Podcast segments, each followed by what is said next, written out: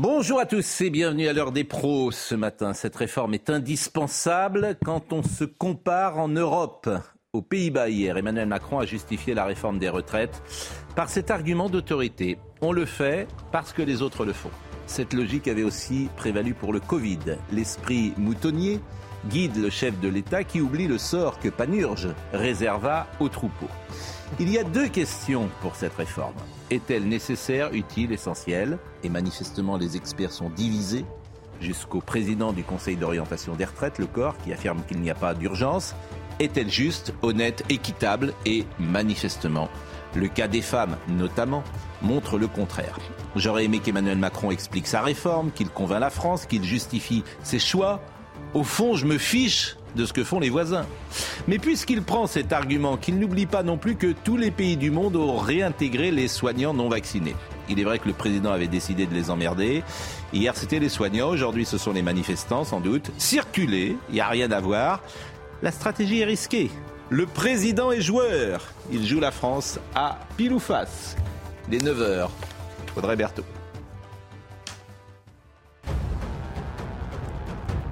Et forte mobilisation aujourd'hui chez les jeunes. Ils sont à nouveau appelés à se mobiliser dans les lycées, les universités et dans la rue contre la réforme des retraites. Regardez ces premières images devant le lycée Hélène Boucher du 20e arrondissement de Paris.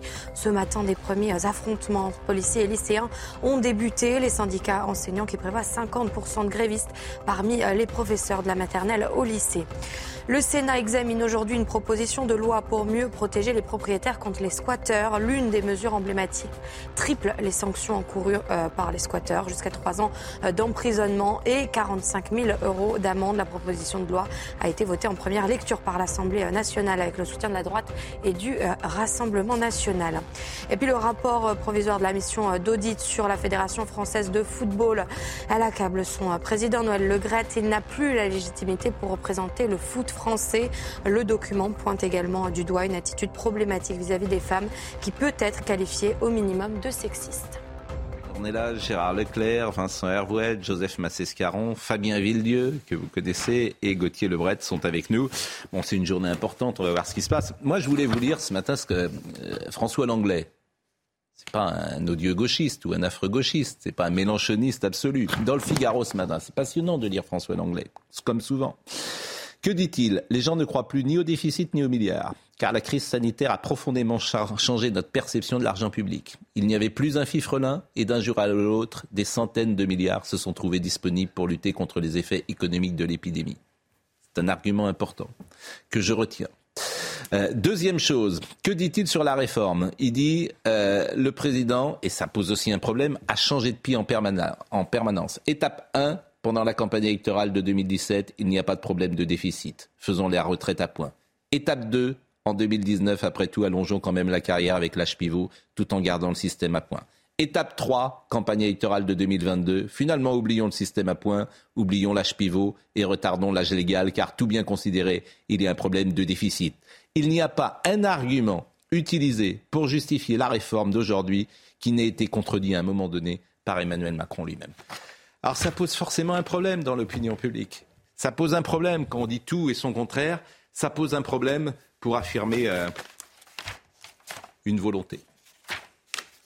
Ah oui, vous savez, très, très souvent, les, les, parents qui vont faire des courses avec les enfants, ils voient les enfants se précipiter vers les fruits. Et surtout, ne touche pas parce que tu vas gâter le fruit. C'est vrai qu'ils aiment bien toucher le fruit. Le problème avec Macron, c'est que la réforme, il y a une bonne réforme, sur le principe nécessaire au départ, et qu'on a l'impression que vraiment tout ce qui touche, il le gâte. Voilà, c'est ce que vous venez de dire. Bon, Fabien Villedieu, moi, ce qui m'intéresse ce matin, euh, c'est que j'ai l'impression que c'est complètement bloqué. Et je me dis, mais comment ça peut évoluer? Et ce qui m'intéresse, c'est le point de vue évidemment des syndicats. Est-ce que euh, les syndicats sont jusqu'au boutiste Est-ce que vous irez euh, au fond de toutes les actions? Est-ce que vous êtes prêt à, vous êtes Sudrail, à bloquer le pays et euh, à ne rien céder? Vous savez, les syndicats, c'est un outil. Voilà. Si, ce qui est important, c'est pas ce que pensent les syndicats, c'est ce que pensent les gens. Parce que si demain, ou aujourd'hui, les syndicats appellent à venir en manifestation, il n'y a personne ou il n'y a pas grand monde, bah finalement, on ne sert à rien. Voilà. Et aujourd'hui, on est porté, enfin les organisations syndicales, on est porté par des milliers de gens.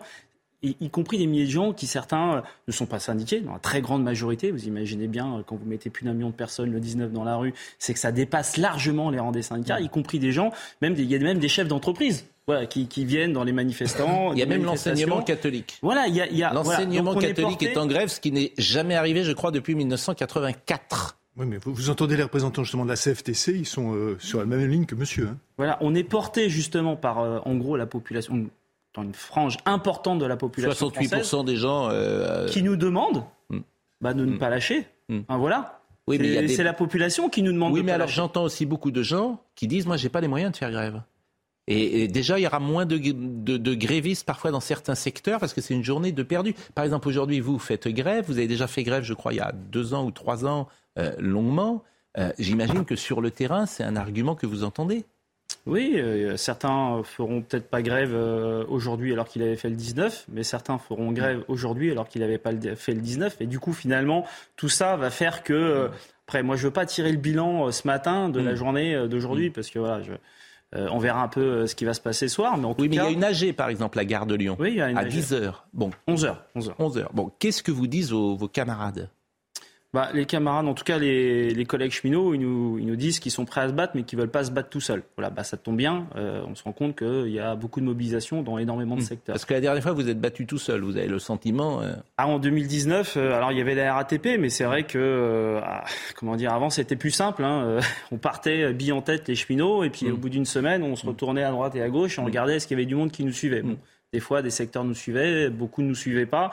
Et il y avait une espèce de grève par procuration. Les collègues ne veulent pas de grève par procuration, on peut le comprendre. En tout cas, on ne part pas sur une grève par procuration parce qu'il y a énormément de secteurs. Il y a plein de petites boîtes où les gens sont en grève tout simplement parce qu'ils ne se voient pas bosser jusqu'à Ici, je parle souvent des métiers pénibles et il y en a effectivement, mais il y a des métiers parfois qui ne sont pas pénibles et je cite le comptable de la SNCF. Le comptable de la SNCF, il part à 57 ans il ne sera pas menacé dans son entreprise. Le comptable de CNews, il, parle à, il part à 64 ans et il peut être viré euh, demain matin. Bon, c'est injuste. Donc est-ce que vous acceptez l'idée que vous bénéficiez parfois de privilèges? Le comptable euh, de la SNCF, il n'est pas roulant, que je sache. Alors d'abord, le comptable de la SNCF aujourd'hui, il est embauché en tant que contractuel, c'est-à-dire comme euh, tout un chacun en droit privé, parce qu'il n'y a plus d'embauche aujourd'hui au statut depuis euh, deux ans. Oui, mais peut-être aujourd'hui. Par ailleurs, euh, le piège, enfin le piège de la division, on nous l'a beaucoup, on a beaucoup justifié des réformes. Ça s'entend. On a beaucoup justifié des réformes qui concernaient tout le monde au nom de l'équité. Voilà, Je mm. pense que les gens, ils tombent pas dans ce piège-là parce que tout le monde a compris que tout le monde sera décalé de deux ans. Et par ailleurs, je veux pas revenir. Ça s'entend mon, mon argument. Je veux bien euh, euh, l'homme, la, pénibilité de certains métiers, je veux bien, mais euh, un métier égal, un comptable et un comptable, c'est deux comptables. je vais vous dire ce que j'ai déjà développé ici. Les régimes spéciaux et d'ailleurs pas que ceux de la SNCF, n'ont mm. jamais été mis pour des raisons de pénibilité. Vous avez raison. Vous avez raison là-dessus ils ont été mis pour des raisons de fidélisation. voilà, pour que les gens y restent. Voilà, parce que c'est souvent des entreprises où il y a des particularités. Mm. Voilà, le ferroviaire, enfin un caténériste, euh, vous trouvez pas des caténéristes partout. Voilà, mm. euh, un conducteur de train, ça se trouve pas partout. Un agent euh, qui bosse sur un TGV, mm. bah, c'est des particularités par rapport à un garagiste. Voilà, si vous voulez que les agents y restent, eh ben il y avait un peu la carotte des retraites. Donc c'est pour ces raisons-là. Et, et, et d'ailleurs, la pourquoi les patrons avaient mis en place justement ces régimes spéciaux? Pour justement fidéliser les salariés.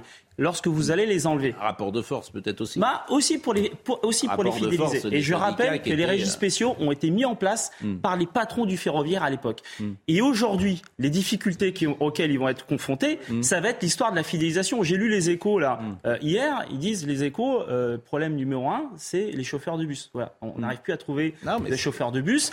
Et donc notamment parce que il faut il faut des leviers de fidélisation. Parce qu'une fois que vous enlevez tous les intérêts mm. de ces métiers-là, bah, la résultante de quoi? Bah, C'est que vous attendez euh, votre bus ou votre train euh, qui ne vient pas. Je, sens que vous avez envie d'intervenir. Je suis pas du tout d'accord avec vous. Je pense que le comptable de chez Vivendi va plutôt bien, alors que le comptable de la SNCF, quand il regarde les comptes de l'entreprise, est totalement déprimé. Ça doit être un métier extrêmement stressant d'être comptable à la SNCF et de regarder la réalité hein, des comptes de l'entreprise.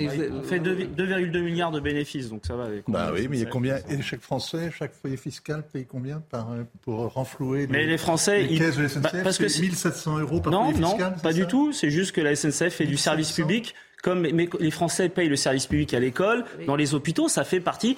Moi, je fais des trains, je vous le dis, monsieur, je fais des trains qui sont pas rentables. Voilà. la ligne entre Melun et Corbeil, c'est des trains qui sont pas rentables. C'est du truc de dingue, c'est du service public. Mais, mais d'abord, je crois que. on a besoin aussi du comptable. Je crois que le, le bilan d'exploitation est positif à la SNCF. La SNCF gagne de l'argent une année sur l'autre. Mais cet argument, effectivement, de l'aménagement du territoire et de lignes qui ne sont pas rentables s'entend. Je suis désolé de vous le dire. Euh, moi, j'avais été convaincu du monopole naturel de la SNCF pour cette raison. L'État a quand même repris 35 milliards de dettes de la SNCF. Oui, mais la dette, c'est l'aménagement du territoire. C'est-à-dire que tu as investi. Euh, les pieds avec. Bon, bref. Bon, non, mais si, euh, continuez le débat. Dites, dites. Non, non, mais je veux dire, c'est un. Si les Français avaient un peu conscience de la, l'ampleur du trou mm. qu'il faut renflouer. Oui. Si on avait dit un jour aux Français, vous savez, la SNCF est en faillite. Mm. Je ne sais pas comment est-ce que le corps social aurait réagi à ça. On est en train de nous bassiner avec la, réforme des retraites qui mobilise, évidemment, puisqu'elle est une mauvaise loi, mm. l'essentiel des, des... Il y aura un monde fou dans la rue aujourd'hui. Mais... mais, Vincent, tu peux pas pleurer, on ne peut pas pleurer en mm. permanence sur la fracture territoriale. Et, euh, et d'ailleurs, oui. alors ça c'est très intéressant la fracture territoriale, parce que qui manifeste aujourd'hui, par exemple, les villes moyennes, ce qui n'arrive jamais.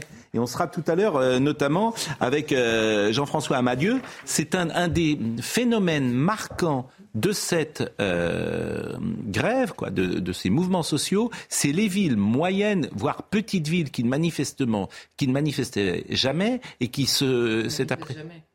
Donc, qui ont fait le mouvement des Gilets jaunes. oui, c'est ça, c'est la France périphérique, vous avez raison. Par exemple, à Cholet, vous avez raison. À Cholet, il, y a sur, euh, il y a 27 000 habitants, il y avait 3 000 manifestants dans la rue. Ouais. 3 000 sur 27 000. Et à Nantes, il y avait, il n'y a jamais eu autant de manifestants, qui est une ville plus importante, bien sûr, que Cholet. Alors, euh, on va effectivement euh, écouter euh, quelques voix, notamment bah, ceux qui sont en galère ce matin. Les équipes de CNews les ont interrogés. Je suis venu plus tôt pour être sûr qu'il n'y ait pas de problème, en ayant en crainte un peu des, transports. Et puis sinon, bah, je devais partir de Massy. Je suis parti de Gare de Lyon. Voilà. on se débrouille, il y a déjà des trains. Je suis parti un petit peu plus tôt en métro de chez moi, comme c'est la ligne 1 ligne automatisée, euh, j'ai pas eu de, pas eu de soucis, je suis même arrivé un peu trop tôt. Euh. J'imagine que ça va être chiant pour ceux qui doivent aller travailler, pour ceux qui doivent aller au boulot. Moi, c'est juste un voyage, en voyage de loisirs, donc je suis pas pressé. Les mairies qui sont fermées, ça vous choque Les mairies qui sont fermées, ça vous choque? Non, ça ne vous choque pas aujourd'hui, le service public? Bon, ça vous choque pas. Bon, bah, les secteurs. Non, mais attendez, moi. Celle de Paris a été ouverte à un moment L'hôtel. C'est tellement, oui, Gérard? Je veux dire, c'est tellement un, petit phénomène, franchement, mmh. par rapport à l'ensemble du mouvement. Je sais pas ça. je trouve pas normal qu'une mairie ferme ses portes, parce que le mairie, c'est service public, donc ça doit être ouvert. S'il y en a qui veulent faire grève, ils font grève. Donc je suis contre. Mais je veux dire, c'est vraiment prendre le, sujet par le petit bout de la lorgnette. Simplement, je voulais en dire un mot sur la SNCF. Moi, je suis tout à fait d'accord avec vous. Je pense que c'est un service public. Bah oui. Et je pense que c'est extrêmement important. Oui. Ça n'empêche que l'on peut quand même se poser des questions sur la façon dont est gérée la, SNCF. Mm. Et deuxièmement, euh, ne pas euh, constater effectivement que la SNCF coûte quand même très cher. Moi, j'accepte qu'elle coûte très cher à mm. condition qu'elle fonctionne bien. Mm. Or, quand c'est l'entreprise qui, à elle seule, représente quasiment la moitié des jours de grève de l'ensemble du pays pour 130 euh, 000 salariés, hmm. je pense qu'il y a un petit problème. Euh, sur les avantages sociaux, je ne pense pas qu'il faille tous. Il faut regarder au cas par cas. C'est vrai que ceux qui sont des roulants, ceux qui, etc. C'est peut-être c'est normal qu'ils aient des avantages hmm. sociaux. Mais sur l'ensemble des salariés, on peut aussi se poser la question s'ils sont hmm. tous justifiés. Voilà. Et je ne suis pas le seul à le dire parce que hmm. monsieur disait avec tout, avec euh, tout à fait euh, raison euh, que la, grande majorité des Français n'ont pas envie de travailler deux ans de plus. C'est clair, ils sont contre la réforme, qui hmm. veulent pas travailler deux ans de plus. Mais, mais même, hmm. veulent, sont pas du tout d'accord avec le maintien des régimes spéciaux. Et l'une des, quand si vous faites le sondage, vous verrez qu'il y en a une majorité aussi qui sont contre les oui, mais Alors, il faut peut-être pas définitivement supprimer les régimes sociaux, mais régimes spéciaux, mais tout ça mérite quand même un peu de réflexion. Au-delà de ce que vous dites, on ne comprend pas, je le répète, les deux questions. Est-ce indispensable? Est-ce juste? Ces deux questions euh, euh posent. Oui, c'est indispensable, mais c'est indispensable, je pense que oui. Mais il a dit le contraire. Il nous a dit le contraire, Monsieur Macron. Bien évidemment, il, nous a dit le contraire, Monsieur Macron. C'était pas indispensable. Il y a deux ans, pourquoi ça l'est aujourd'hui? Il, il avait lancé la réforme. Mais alors il y a trois ans, mais enfin. En, en 2017.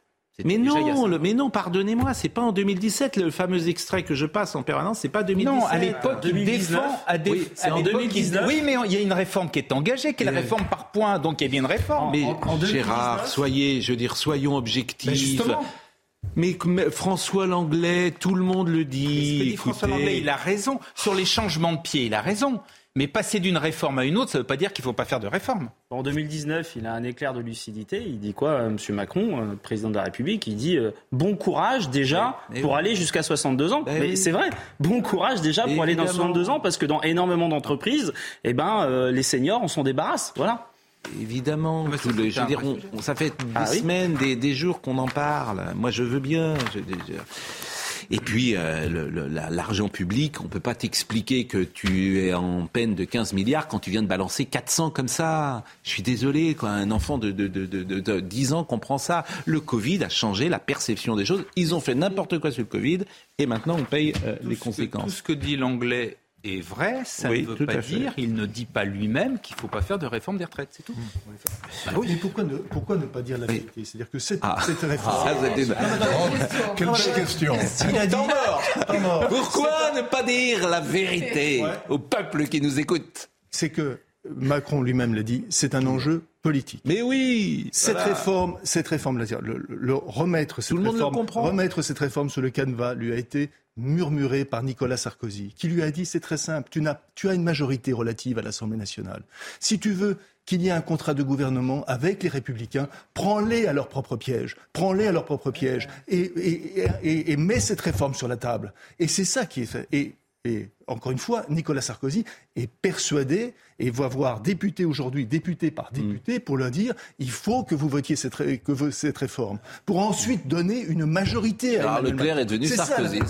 C'est ça la vérité. et c'est pas et c'est pas et c'est pas les étrangers et c'est pas l'Europe et c'est pas ceci. C'est une histoire de petite politique politicienne. Sauf que 54% des électeurs LR sont opposés à cette réforme, ce qui est quand même paradoxal puisqu'il y a quelques mois ils ont voté pour Valérie Pécresse qui proposait 65 ans. et il y a un autre changement parce contrairement à 1995 et à 2010, aujourd'hui, selon l'IFOP, à peine un retraité sur deux, alors qu'ils sont plutôt gagnants dans cette réforme, est favorable à cette réforme. Il y a ceux qui vont avoir une pension minimale revalorisée avec les 1200 euros de pension minimale et surtout, ils ne sont pas mis à contribution. Ils sont euh, sauvés par cette réforme puisqu'on ne touche pas à leur euh, pension, à leur niveau de pension. Eh bien, un retraité sur deux est quasiment contre cette réforme. Gauthier, euh, quand, et qui est en plus l'électorat d'Emmanuel Macron. 40% pour moi, c'est intéressant le, débat qui a eu lieu depuis deux mois. Moi, il y a un an, quand on me disait la retraite à 65 ans, je disais, bah oui, regardez les autres pays, il faut que tout le monde travaille plus. Bon, tu as une approche comme ça, théorique. Et puis tu rentres dans la réforme. Et puis tu entends c'est ça qui m'a fait évoluer. Tu entends? Bah, Je dis tout le monde ne doit pas être traité de la même manière. Ce que je dis là, c'est une question de bon sens. C'est pas, c'est pas un techno qui parle. Je dis effectivement tout à l'heure, on aura, euh, je l'espère d'ailleurs, quelqu'un qui fait un marteau piqueur. Vous n'allez pas lui demander de partir à 64 ans quand même. Euh, Valérie Pécresse dans son programme ne demandait pas euh, la personne qui tenait le marteau piqueur de partir à 65. Mais chaque profession mérite des ajustements différents. Vous pouvez pas dire tout le monde part à 64 ou 65 ans. C'est pour ça d'ailleurs. Qu'est-ce qu'il y en a 4 sur 10 qui ne partiront pas à 64 ans 4 sur 10, c'est presque la moitié. Bon, est-ce que bah monsieur, est-ce que monsieur, oui, euh, monsieur Villedieu, ils, ne partiront pas à 64 ans, mais ils partiront à 62 voire 63, c'est-à-dire au-dessus d'aujourd'hui. Et par exemple, vous prenez tout ce qui est vibration mécanique, c'est pas considéré comme métier pénible. Mais ça le sera, paraît-il. Non, ça ne le sera pas. Ah bon La seule chose qu'il y aura, c'est effectivement vous aurez le droit à une visite médicale.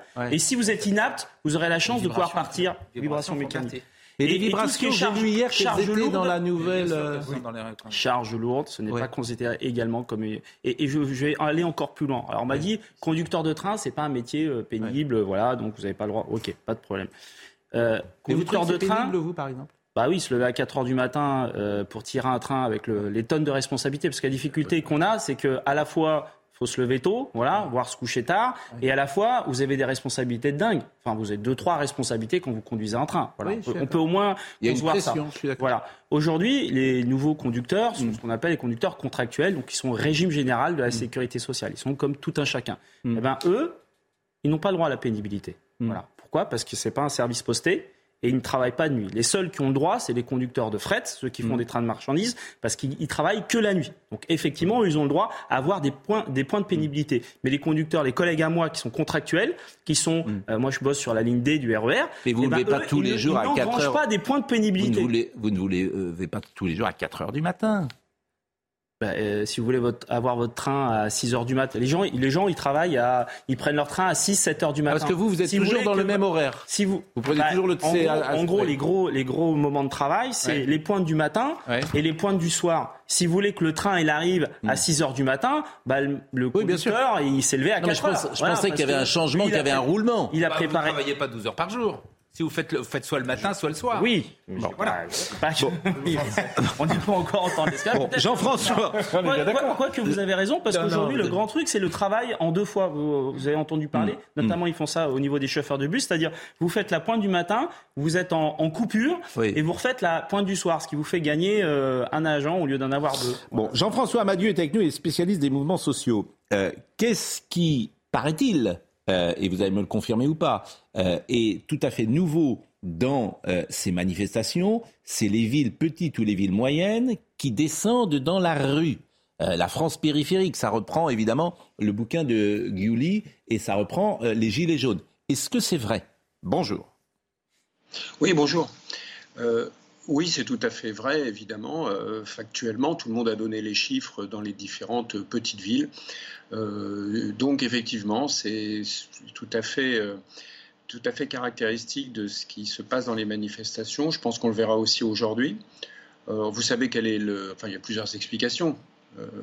Mais c'est très probablement déjà le fait que cette réforme va impacter, euh, par exemple, euh, euh, des catégories d'âge qui sont relativement proches de la retraite ou 20 ans avant, et donc au fond, et, des, actifs évidemment. Et il se trouve que dans les villes concernées, on en trouve pas mal plus des gens du secteur public aussi qui sont là aussi très mobilisés parce que les retraites représentent euh, le modèle social français. Et euh, plus généralement, si vous voulez, la défense de nos services publics un peu partout, euh, dans toutes les villes, eh bien, c'est important pour les gens. Bon, moi je suis frappé parce que dès que je parle à quelqu'un, il n'est pas, il, pas favorable à cette retraite. Et par exemple, l'enseignement catholique, l'enseignement catholique fait grève. Est-ce que vous y voyez un marqueur Pour l'enseignement catholique? Bah, c'est-à-dire que l'enseignement catholique ne fait jamais grève, l'enseignement privé ne fait jamais grève. Est-ce que pour vous, euh, euh, vous y voyez quelque chose de significatif? Non, mais je pense que là, il y a, euh, peut-être une, dimension aussi, je dirais, de mobilisation locale pour d'autres sujets, peut-être que simplement la question des retraites. Euh, on peut aussi euh, voir ça, euh, soit pour l'ensemble des services publics locaux ou pour des questions de pouvoir d'achat aussi. Parce qu'il faut voir que dans la mobilisation actuelle, il n'y a pas que le sujet des retraites en réalité qui amène les gens à être dans la rue. donc c'est probablement aussi comme ça qu'on peut l'expliquer.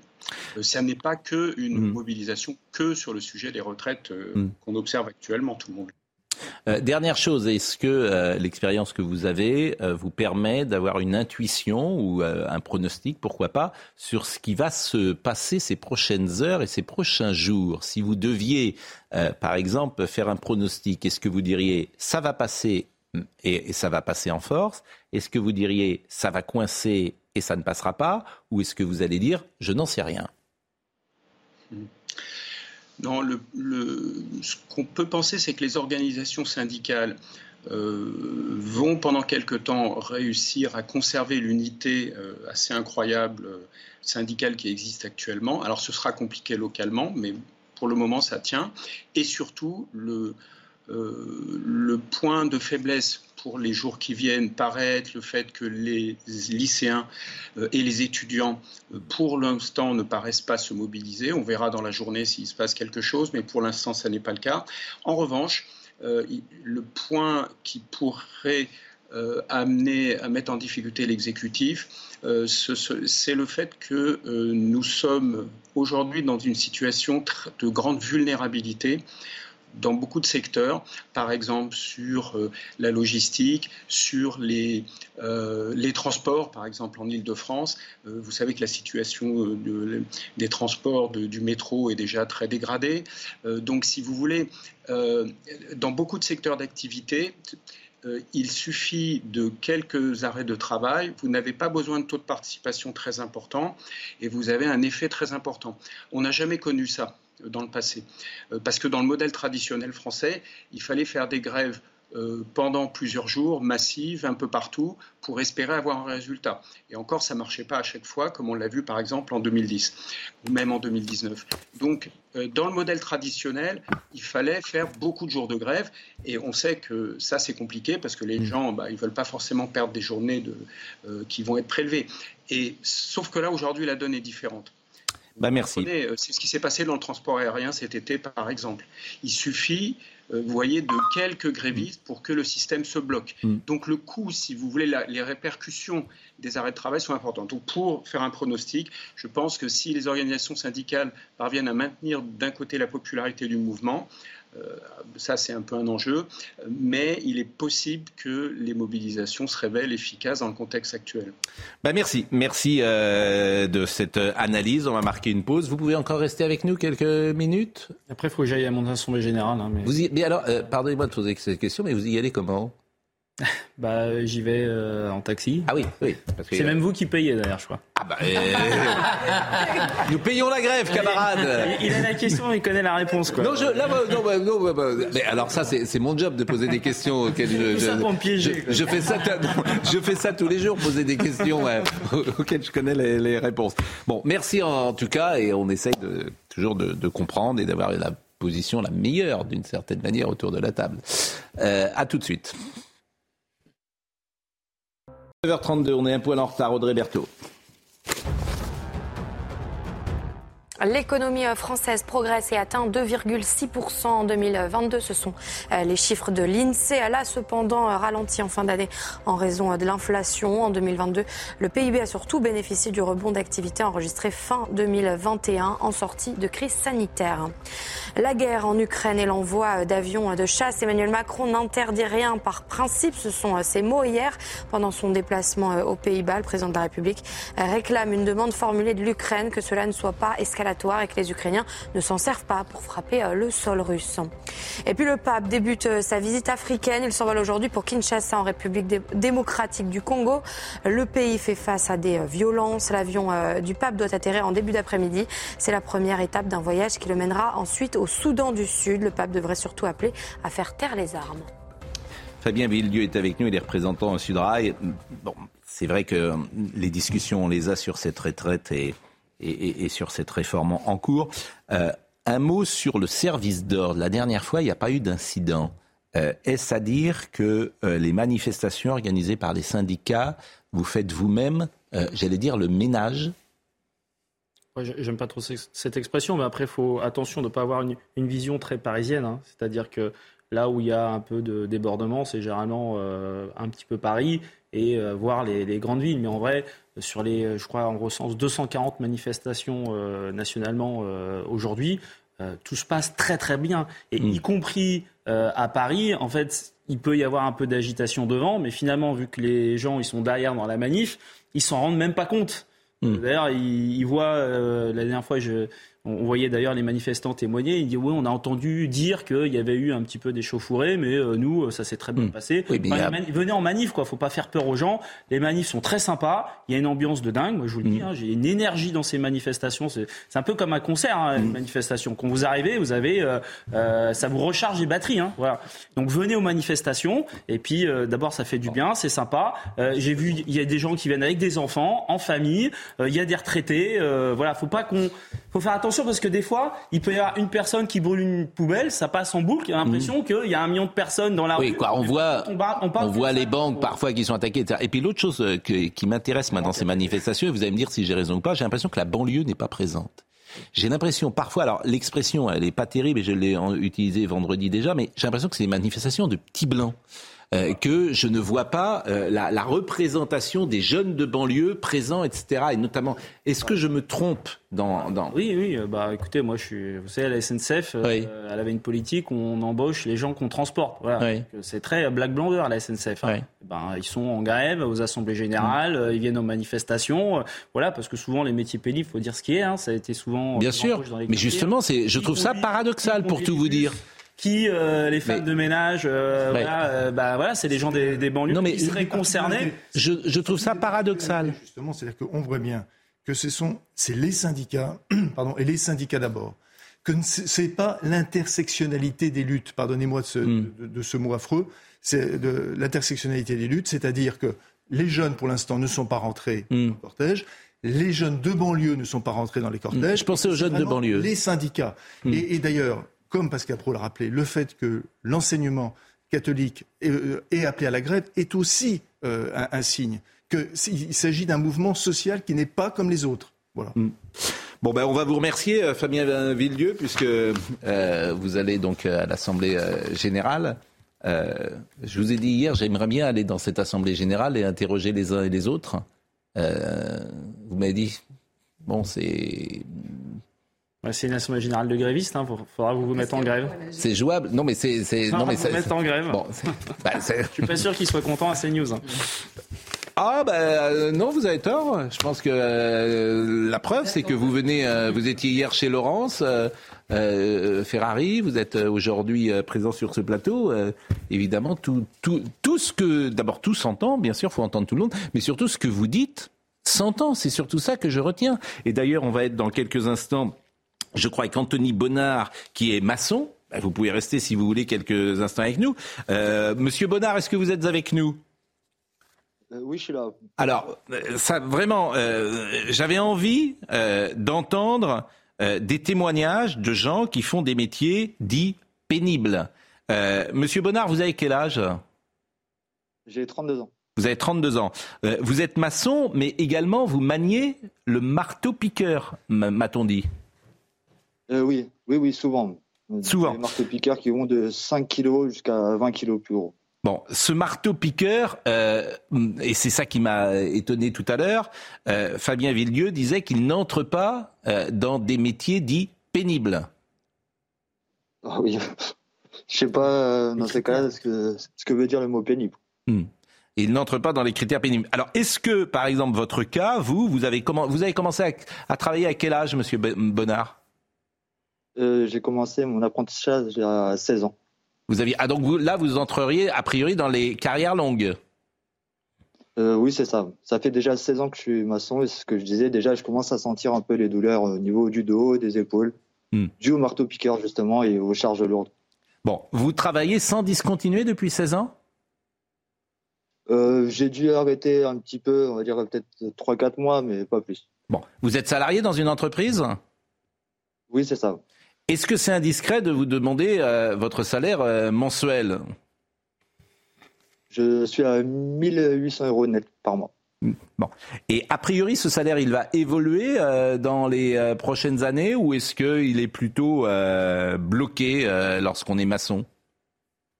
Bah, J'ai envie de dire, ça fait peut-être 10 ans que j'entends ça, que le salaire va augmenter. je vois que pour moi, il n'y a rien qu'à augmenter. Si j'ai eu 200 euros de plus en, hmm en 5 en cinq ans, quoi, c'est tout. Est-ce que vous avez le sentiment que votre vie aujourd'hui, sur le plan économique, est plus difficile qu'elle ne l'était il y a 5 ans ou il y a 10 ans? Oh oui, complètement. Hmm. Complètement. Au jour d'aujourd'hui, j'arrive même pas à finir les fins de mois. Hmm. Euh, c'est très compliqué.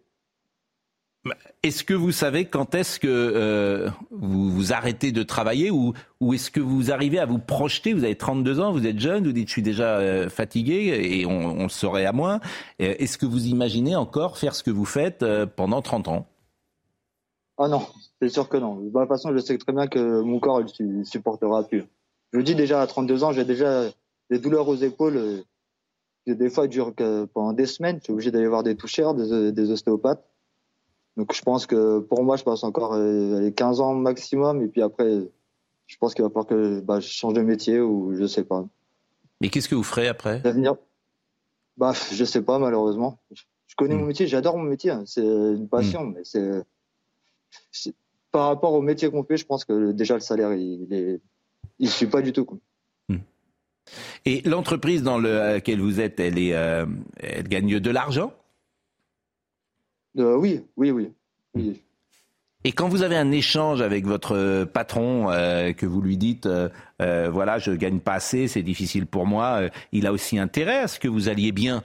Et donc, il a intérêt à ce que. Alors, je ne sais pas si vous êtes marié, si vous avez des enfants, si votre femme travaille, si vous avez des aides aussi, parce qu'il faut savoir si vous, avez, vous recevez des aides sociales. Est-ce qu'avec ces 1800 euros net, vous recevez des aides sociales? Ah non, je, touche, je touche apparemment trop. Trop, alors que j'ai trois enfants, j'ai ma, ma, femme qui est à la maison qui garde le petit pour l'emmener à l'école, à la cantine et tout. Donc, euh, je veux dire que 1800 euros, on a 600 euros d'aide en plus, euh, c'est tout. Combien vous avez dit? J'ai pas entendu. Euh, avec 600 euros d'aide. Vous avez 600 euros d'aide sociale, ce qui est, ce qui est d'ailleurs parce que vous avez trois enfants. C'est ça, parce qu'on a trois enfants. Donc vous avez est-ce que je peux, pardonnez-moi, hein, je vous pose des questions qui sont indiscrètes, mais qui permettent effectivement d'évaluer euh, chaque cas. Euh, est-ce que vous êtes imposé sur le revenu? Euh, Non, j'ai pas été imposé. Hmm. Enfin, pas l'année dernière, disons. Donc vous avez 1800, vous avez 2400 euros net par mois. Multiplié par 12 pour vivre à 5 aujourd'hui. Et effectivement, bah, j'imagine que euh, vous ne faites pas, non seulement vous ne faites pas de folie, mais vous avez peut-être du mal à, finir les fins de mois. Euh, je voulais vous poser une question également simple. Dans les loisirs que vous avez aujourd'hui, est-ce que par exemple, euh, l'année dernière, vous avez pris des vacances? Non, j'ai pas pu malheureusement. Hmm. J'ai pas pu, j'ai un loyer de 800 euros, on paye l'électricité de 300 euros par mois, les cantines de tous les enfants, l'essence pour le gasoil pour aller au travail et tout. Je dis tous les fins de mois, c'est vraiment très compliqué. Euh, je trouve évidemment euh, passionnant et très intéressant ce que vous dites et je trouve que ces exemples-là devraient être euh, plus médiatisés parce que ça, ça permet aussi de savoir dans quelle société on a tous envie de vivre et que vous, vous travaillez, que vous aimez votre travail, vous le dites, que vous bossez depuis l'âge de 16 ans euh, et que vous êtes dans une situation euh, financière qui n'est pas euh, la plus confortable et qui pourrait sans doute être améliorée. Alors, je n'ai pas forcément les, les solutions, mais je vous remercie en tout cas de votre sincérité, de votre authenticité. Je ne sais pas si Fabien Villedieu a quelque chose à, à, dire parce que c'est toujours facile autour d'une table, lorsqu'on fait parfois les métiers que nous faisons, de juger de loin et de dire, ben voilà, comment font les autres pays? Mais là, vous avez quelqu'un qui a 32 ans, qui est en pleine euh, santé et qui dit bah, dans, 15, euh, dans 10 ans, je pourrais plus faire ce que je fais aujourd'hui alors que j'aime mon métier. Et c'est une réalité. Cette réalité, il faut l'entendre. Bah, c'est ça la France? Voilà, c'est ça la France qui travaille dans des métiers pénibles. Voilà, les bâtiments, euh, tout ce qui est travaux mm. publics, euh, bah, ça demande, c'est des métiers excessivement pénibles. Hein, euh, mm. La vibration mécanique, alors j'ai pas dit que c'était pas pénible, hein, j'ai dit mm. que c'était pas reconnu en tant que critère de pénibilité. Et, effectivement, et c'est finalement l'énergie de la mobilisation, c'est que Bon, je pense que le monsieur, il se voit pas faire ça à 64 ans. Il faut arrêter de dire ça. C'est pas vrai. On ne peut pas faire ça à 64 ans. Bien, je suis d'accord avec vous. Et donc, ben, si vous avez la possibilité, je sais que c'est pas facile, surtout quand on a des salaires qui sont pas si élevés que ça, euh, bah, venez au moins essayer de venir à la manifestation et, et on va gagner, on ah va bah, gagner pour, pour vous, pour nous. Vous recrutez en direct. Pour vos trois enfants, parce que c'est aussi l'avenir de nos enfants. Mais j'entends vous dire, mais j'entends une, une de mes motivations, c'est mm. l'avenir de mes enfants. Voilà. Mm. Il est hors de question que je me dise ah bah moi j'aurais peut-être une retraite mm. à peu près correcte et tant pis pour les gosses. Enfin c'est quand même dingue. On passe notre temps à se dire il faut que les enfants ils mangent bien. Il faut qu'ils aient une planète meilleure, moins polluée. Par contre, sur les retraites, ben, on s'en fout. Nous, euh, on sera peut-être un peu moins touchés que les autres. Et puis les jeunes générations, ils ont bossé jusqu'à 70 ans parce que mm. je vous signale qu'en Europe, le modèle aujourd'hui, c'est 70 ans. Euh, monsieur euh, Bonnard, vous êtes dans, le secteur privé, bien sûr. Est-ce que vous êtes en grève aujourd'hui? Non, non, ben. Je, pourrais, j'aurais été, mais malheureusement, une journée en moins sur mon salaire, c'est pas possible. J'ai été déjà il y a, la semaine dernière, oui, non, il y a 15 jours. Et du coup, bah, c'est 80 euros en moins sur le salaire que je peux peux pas me permettre de faire ça tous les mois. Euh, vous, avant, quand on a préparé l'émission, vous avez dit je voudrais vous montrer euh, ce qu'est euh, mon travail de marteau-piqueur et vous montrer combien ça peut être pénible. Alors je ne sais pas si on peut le voir à l'écran ou si vous pouvez nous montrer euh, précisément de quoi il s'agit Je ne sais pas si vous avez la possibilité de le faire ou pas. Oui, je vais, je vais vous faire, faire montrer un petit, un petit exemple. Du coup, je vais le mettre en route. Je vais juste donner le téléphone à mon collègue pour qu'il filme. Parce qu'avec mm. le téléphone, c'est pas évident. Il faut, les deux mains, il fait, il fait 20 kilos, mm. comme je vous ai dit. Donc, euh, je, vous, vous, voulez, vous voulez que je vous fasse montrer Oui, oui, je vous en prie. Je vous en prie. Et on va vous suivre, évidemment, et regarder ça. Euh, c'est vrai que les, les, cas concrets sont finalement les, les plus intéressants. C'est ce qui nous permettent. Euh, et, ce qui est intéressant dans ce que dit M. Bonnard, c'est qu'il n'est pas, euh, pas malheureux de faire ce qu'il fait. Il dit j'aime mon métier. Voilà, j'aime mon métier. J'ai envie de le faire. Je le fais depuis l'âge de 16 ans. bien évidemment, on ne va pas faire de misérabilisme du tout. C'est pas du tout le sujet il est, euh, euh, voilà, c'est important. Euh, d'ailleurs, c'est très important d'aimer son, métier, et, lui, c'est le cas. Alors, voyons.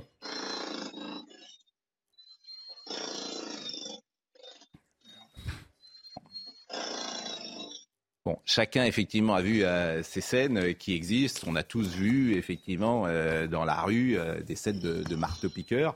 Et effectivement, on s'est tous dit, bah, c'est pas un métier euh, parmi les plus faciles. Je vais, remercier euh, Monsieur Bonnard. Je pense qu'il va pouvoir euh, reprendre. il va pouvoir reprendre d'abord le chantier et, je vais le remercier vraiment de, son témoignage parce que je pense que ce sont des témoignages qui sont qui en disent beaucoup plus finalement euh, que, tout ce que j'entends depuis des semaines par, euh, j'allais dire, les petits hommes gris euh, qui défilent sur les plateaux de télévision. Je voulais vous remercier, Monsieur Bonnard. Monsieur Bonnard, il est là, il m'entend? Est-ce qu'il m'entend? Non, il ne m'entend plus. En tout cas, je voulais le, remercier et vraiment d'avoir donné ces informations-là et ces précisions-là d'une réalité française qu'on devine, mais c'est toujours bien d'entendre précisément euh, au quotidien euh, les choses. Et, et, puis après, projetez-vous, dites-vous comment moi je vivrais avec 2400 euh, euros par mois. ce que je pourrais faire par rapport à la vie que j'ai, etc. Et je ne veux pas faire de misérabilisme du tout. Hein, c'est pas du tout mon état d'esprit. Merci, Monsieur Bonnard. Je vous en prie. Ben non, vraiment, hein, merci. Vraiment, merci beaucoup. Fabien Villedieu. Bah, moi, je voulais vous remercier d'avoir montré euh, justement ces, collègues, hein, parce que ne on les voit jamais en fait hein, dans les reportages. Hein. Les gens qui bossent dans le bâtiment, les gens qui bossent euh, dans la restauration, mm. tous ces métiers euh, qui sont des pénibles. Voilà. Mm. Mm. Il faut les montrer parce que c'est aussi ça. Enfin, des fois, on arrive, il y a de la lumière, tout est propre. bah oui, mais tout ça, c'est des travailleurs qui ont bossé et qui sont souvent levés tôt, qui ont des métiers. Par ailleurs, bon, c'est quelqu'un qui bosse souvent au milieu extérieur, hein, parce que non seulement c'est physique, mais souvent vous vous retrouvez à l'extérieur, donc ça veut dire qu'il fait très chaud l'été et il fait euh, très froid l'hiver. Voilà. Eh ben, en tout cas, je vous remercie parce qu'on ne voit pas souvent des reportages euh, sur des, travailleurs comme ça. En tout cas, c'est bien d'entendre les uns et les autres euh, en, longueur, me semble-t-il. Merci. Bonne Assemblée générale à vous. Je voulais qu'on écoute peut-être qu'on fasse un point politique parce qu'on a peu parlé politique et on va écouter Emmanuel Macron euh, hier, ce qu'il a dit euh, donc euh, à La Haye. Et effectivement, l'argument qui est un argument, je trouve, d'autorité. D'ailleurs, les autres le font, donc je vais le faire. Emmanuel Macron. Je pense qu'il faut jamais oublier de dire que cette réforme, elle est elle est indispensable quand on se compare en Europe et quand on regarde la nécessité que nous avons collectivement de préserver et sauver notre système de retraite par répartition. Et vous comprendrez bien que ce n'est pas depuis les Pays-Bas que je vais vous donner un commentaire sur ce que la Première ministre dit. Quand elle dit quelque chose, elle le dit avec des bonnes raisons et je la soutiens. Il y avait également la citation de Madame Borne euh, qui disait que c'était un négociable des 64 ans, donc euh, c'est bien pour les gens qui sont dans la rue aujourd'hui. Euh, et puis il y avait la bataille parlementaire qui a commencé hier, donc on va voir quelques échanges de ce qui s'est passé dans cette commission où c'était déjà chaud.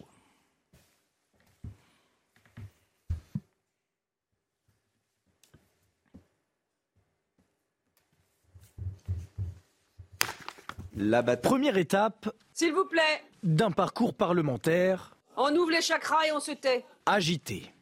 Début des discussions hier autour de la disparition progressive des régimes spéciaux.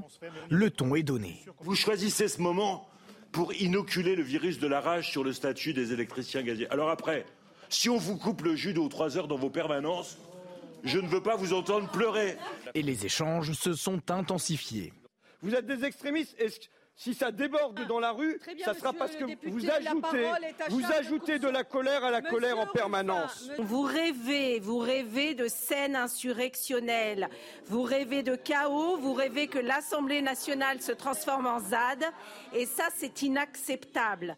Le texte arrivera dans l'hémicycle le 6 février prochain. Pour être adopté, il devra recueillir 289 voix. Pour cela, le gouvernement s'appuie sur ses 250 députés, les 62 élus les républicains. Or, une trentaine de ces parlementaires se sont déjà dit prêts à voter contre. Gauthier Lebret. Oui, alors Elisabeth Borne, hier, elle était euh, devant euh, le parti Renaissance, les cadres de sa majorité, et elle a demandé, euh, je la cite, à ses cadres, à la majorité, de se rendre dans les médias et de faire preuve d'empathie et d'écoute. C'était pas vraiment les, les maîtres mots du week-end.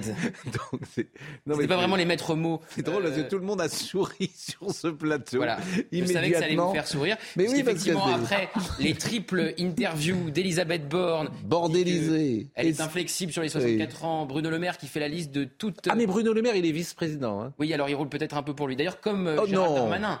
Les deux ont des calendriers personnels. Il est vice-président et vice-premier ministre désormais. Euh, bah, Gérald Darmanin aussi, quand il parle de bordélisation du pays. Hmm. Alors c'est aussi un message, vous savez, pour les républicains. Oui, mais lui, si vous me permettez, Darmanin, il est en communication, il est meilleur parce qu'il remet le, truc sur le travail. C'est le travail et la paresse. Donc au moins, ça le mérite d'être clair mais pour ça les peut gens. aussi euh, fâcher les manifestants. En fait, il fait de la politique. Euh, non, mais il fait de la politique. il, fait il, fait, il fait du sarkozysme. Voilà. Pareil. Non, mais en fait, il, veut cliver. il fait de la politique. Il fait pareil. et je trouve que c'est plutôt habile. Il veut cliver. Il veut dire le parti de la bordélisation, c'est la Nupes. Les Républicains, vous n'allez quand même pas en faire partie. Vous allez voter avec nous cette réforme. vous n'allez pas bordéliser le pays. Je le cite. Il est meilleur. En com. Il est meilleur. Oui, sauf qu'il oublie, euh, il oublie que dans la rue, il y a des gens qui, en effet, travaillent. Mm. Juste accessoirement. et que, mais évidemment que le, droit à la paresse de Sandrine Rousseau, c'est même pas marginal. Il faudrait inventer un mot. C'est-à-dire que dans, dans, le, dans le, le, gros des manifestants, ce qui fait le soutien, notamment populaire, à cette manifestation, franchement, on redécouvre la Lune, c'est-à-dire que c'est la ressucée des Gilets jaunes, en fait. Qui, si vous voulez euh, comprendre de plus que ça, c'est-à-dire que c'est dans les villes moyennes, ce sont des gens qui, à l'époque, disaient on travaille, on vit mal de notre travail, par ailleurs, l'État a disparu de nos vies, où passe l'argent public C'est même pas la question de l'argent qui est devenu magique. Ça, c'est vrai. On a vu pendant le Covid, il y a de l'argent partout, euh, subitement, alors qu'il n'y en avait plus. Mais surtout, à quoi sert cet argent? Comment est-il euh, euh, dépensé? Cette question-là est restée sans réponse. On l'a gérée comme une question de maintien de l'ordre. Eh ben, ces gens-là sont à nouveau dans la rue et ils disent nous deux ans de plus ça va on va peut-être régler d'autres problèmes avant ça. quand on voit que dans un grand entretien dans le JDD, Monsieur le Maire, vice-président comme vous l'avez rappelé, euh, et vice-premier ministre dit euh, mais il faut lutter contre la dette publique. Hmm. Il faut que vous ayez conscience qu'il y a 3 000 milliards. Voilà, 3 milliards. Moi, j'ai quelques idées pour lui, si ça l'intéresse. Vous demandez. Il vient me voir. Vous demandez si voir. vous ne rêvez pas. Hein. J'ai plein d'idées. Voilà, ce sont évidemment les mêmes qui parlent des, des, des déficits des retraites et évidemment sur bon, On va marquer une pause. Il y a des choses essentielles aujourd'hui à évoquer. La folie des chats. Voilà, on va recevoir Claude Beata, la folie des chats. Ça rejoint l'actu de la SNCF. Mais, pour ça qu'il vient. Ah. ah non mais vous me prenez pour un... Évidemment que on l'a invité parce qu'il y a la SNCF, la folie des chats. Bien sûr, ça c'est bien plus important que le reste. Et la préface est de Boris Cyrulnik. Et d'ailleurs, euh, j'ai reçu plein de messages, notamment Luc Ferry m'a même envoyé une photo de son chat qui est sublime. Euh, très beau chat. Donc, euh, les gens ont été touchés par cette histoire. Bien sûr, bah, vous sauriez, parce que vous n'aimez pas les bêtes. Mais bon, euh, et qui n'aime pas les hommes, qui n'aime pas les bêtes, n'aime pas les hommes, monsieur. J'adore les bêtes. C'est bien. Euh, dans une seconde. Et puis on parlera un peu étranger quand même. Hein on parlera un, hein, je vais te réveiller Vincent Herblat. Hein Comment Quoi Qu'est-ce qu'il y a Bon, hein On dit pas, hein, franchement. Un garçon de la grande bourgeoisie comme non, mais franchement, un garçon de la grande bourgeoisie comme vous, qui a été élevé quand même dans les avec une cuillère euh, qui était bon, en platine plus encore qu'en argent. On dit pas un. On dit pas un. Bon, à tout de suite. Claude Béata est avec nous. Euh, bonjour et merci. Euh, je vous ai euh, demandé de venir malgré cette actualité lourde, la folie des chats, et vous êtes venu spécialement pour nous parce que vous habitez Toulon. Donc vous êtes parti il y a une dizaine de jours. non. Non, vous avez pris, vous avez pris, vous avez pris le chemin de fer hier soir et il y avait donc pas de souci. Il était bien plein. Parce que ah bah, j'imagine. Et, euh, et vous repartez en revanche demain. Je repars que demain. Parce que là, vous ne pouvez pas repartir ce soir. J'ai été prudent, on va dire. Bon, et Boris Cyrulnik a fait cette préface et ça nous intéresse parce que euh, j'ai été frappé dans l'affaire du petit chat d'une différence que je voyais entre, entre guillemets, les élites, représentés autour de cette table, qui ont dit bah oui, le train devait partir, écraser le petit chat, etc. Mmh, mmh. Et puis ce que j'entendais, moi qui suis avec les vrais gens, comme vous le savez, ce que j'entendais, euh, entre guillemets, sur le terrain. Alors, sur le terrain, c'est quoi? Bah, C'est membres de ma famille, c'est des enfants, c'est des amis, etc., qui ont été incroyablement choqués. Alors que Gérard Leclerc, il dit, bah, le train, il doit écraser le chat. Voilà ce qu'il dit. C'est vrai. Hein non mais c'est vrai. Mais non mais bon, bon. Mais non mais c'est vrai. Vous avez dit le train devait partir. Le train devait partir. C'est ce que vous avez dit. J'ai dit ça. Je le regrette. Je le regrette à moitié. Ah oui, vous avez honte. C'est bien. oui, c'est vrai que c'est un vrai, sujet. Audrey Berthaud. On sait comment fonctionne la SNCF et que voilà. Non non mais c'est très intéressant cette affaire du Et vous allez nous expliquer. Mais Audrey Berthaud nous dit euh, évidemment nous rappelle les infos et les infos c'est la grève ce matin. Eh oui, journée de grève massive, vous le savez, particulièrement dans les transports. Justement, on va voir ensemble les euh, prévisions. Regardez, pour la SNCF, il y aura deux TGV sur 5 sur l'axe nord, un TGV sur 2 sur l'axe est et sud-est, un TGV sur 4 sur l'axe atlantique, deux Ouigo sur 5. Et si vous prenez euh, le métro ce matin, les lignes 1 et 14 fonctionneront normalement. En revanche, pour les autres, le trafic est fortement perturbé. Et pour les RER, comptez 1 RER A et B sur 3, un RER C, D et E sur sur 10. Et puis forte mobilisation également dans les raffineries et dépôts de carburant de Total Énergie aujourd'hui. Il y a 75 à 100% de grévistes. Les agents d'EDF ont aussi procédé à des baisses de charges équivalent à trois réacteurs nucléaires. Enfin, regardez cette image, une comète visible à l'œil nu. Elle atteindra son point le plus proche de la Terre demain. La comète a été repérée par des scientifiques il y a environ un an. Ce qui la rend exceptionnelle, vous le voyez, c'est cette couleur verte. On ne pourra pas la revoir avant des milliers d'années. J'ai souvent parlé euh, ces derniers jours euh, de Lilou et Gribouille, qui sont les deux chats de ma fiancée, que je salue d'ailleurs parce que ils m'écoutent, ces deux chats, tous les matins. Bon. Ah, et pas la fiancée. Bah, bah, bah bon. et non, mais je souris, mais ma fiancée m'a dit les chats font partie de la famille. Bien sûr. D'ailleurs, dans les cliniques vétérinaires, les fiches des animaux, il y a le nom de l'animal et le nom de famille. Ils font partie du groupe, ce qui ne veut pas dire du tout qu'il y a une confusion d'espèces. Hmm. Mais cette histoire, elle, est quand même très spectaculaire dans la mesure où elle parle de l'attention aux autres. Est-ce que Baptiste Morisot, qui est un philosophe de l'animal, parle de l'attention politique aux autres? Et, pour le coup, on n'est finalement pas si loin, euh, pas si loin du reste. Est-ce qu'on fait attention aux autres êtres hmm. vivants qui vivent avec nous, hmm. aux êtres dont maintenant il y a un consensus pour dire qu'ils sont conscients et qu'ils ont une intelligence. Comment on peut décider de faire repartir ce train si on considère que c'est un être conscient qui est dessous si on considère que c'est un objet, ce qui a été l'animal pendant très longtemps, alors on fait partir le train parce que les impératifs économiques des 600 personnes dans le train valent beaucoup plus que ça. Mais si on est d'accord sur le fait que c'est un être conscient qui est dessous, qui a peur, qui a des émotions, et qui vit dans un groupe qui partage ses émotions, comment on peut faire partir ce train? D'accord, c'est pas possible. Ça m'a particulièrement touché parce qu'il y a 25 ans, mon chien a eu très peur de l'orage, il s'est échappé, il s'est caché sous un train à Toulon sur la, voie numéro 1 et quelqu'un a vu le chien et a dit ne faites pas partir le train, il y a un chien dessous et la SNCF n'a pas fait partir le train et on a récupéré le chien. et ça, c'est très intéressant ce que vous dites parce que c'est la discussion qu'on a tous eu parfois en famille. Et je vais citer une nouvelle fois ma fiancée. Elle m'a dit il y a 25 ans, le train ne serait pas parti. Bien sûr. Précisément. Et, que le monde a changé. Et elle faisait presque un parallèle entre la retraite et le chat. C'est-à-dire qu'aujourd'hui, une seule chose compte. Euh, la rentabilité dans ce monde Moi, ça m'a paru, paru très étonnant. Alors après, c'est peut-être aussi personne dépendant. On dit la SNCF. Je suis pas sûr que le PDG de la SNCF ait dit faites partir le train. Hein. Je... Ah bah, vu l'ampleur que ça a pris, à mon avis. Euh. Mais c'est un système. Euh, qu'en pensez-vous, Charlotte? Non, mais moi, je pense qu'il y a 25 ans, vous savez pourquoi le train ne partait pas? Parce qu'il y a quelqu'un qui s'allongeait et qui attrapait le chien. Là, aujourd'hui, il y a 14 protocoles de sécurité pour aller récupérer le chat. Et donc, trois jours euh, avant de refaire partir un train. Donc, on est tous devenus fous, ça c'est sûr, sur la question de. Et qui va prendre la décision d'aller chercher le chat? Imaginez quelqu'un s'électrocute ou que quelqu'un descende du train au moment où le train a bougé pour aller récupérer le chat. C'est donc, donc le protocole a rendu la chose impossible. Donc on avait une, relation plus naturelle au chat, au train, à la sécurité, au départ. Ça, je suis absolument d'accord. Moi, la question qui se pose, c'est l'ampleur qu'a pris cette histoire et la question parce que en fait dans cette histoire de SNCF il y a en effet la question que se pose le responsable SNCF qui décide de faire partir le train il y a la réaction de tous les gens qui pensent à leur propre animal de compagnie à ce moment-là d'accord? Et a la réaction du ministre de l'Intérieur dans un pays euh, euh, tel qu'il est aujourd'hui, notamment sur la question globale de l'insécurité qui touche directement Gérald Darmanin et qui nous fait une communication. Alors là, franchement, je j'ai pas compris, moi. Hein. Il visitait une SPA. Vous, n'avez pas compris qu'ils disent qu'il avait été choqué par l'attitude Non, pas, pas qu'ils disent qu'il a été choqué, qu'il arrive encadré par euh, un général avec toutes ses étoiles, le préfet, le machin, qui nous explique qu'il y aura désormais un référent dans chaque commissariat. Enfin, je veux dire, un référent dans chaque commissariat, il faut comprendre que ce n'est que de la com. Il y a des référents sur tout, partout, dans tous les commissariats. Ils ont chacun 700 dossiers.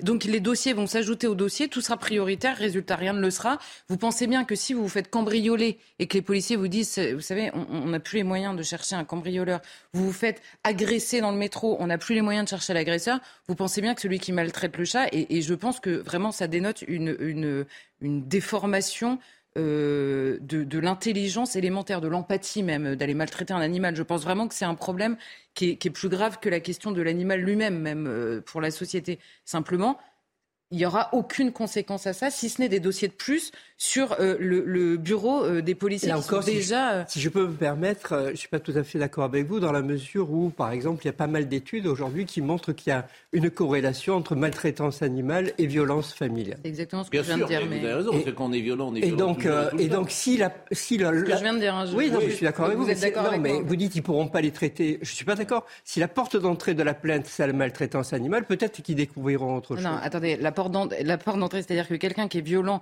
qui maltraite, qui torture un animal est capable d'être violent par ailleurs, mais c'est pas la porte d'entrée. On a déjà une société ultra violente envers les personnes aujourd'hui, et les policiers sont déjà dépassés.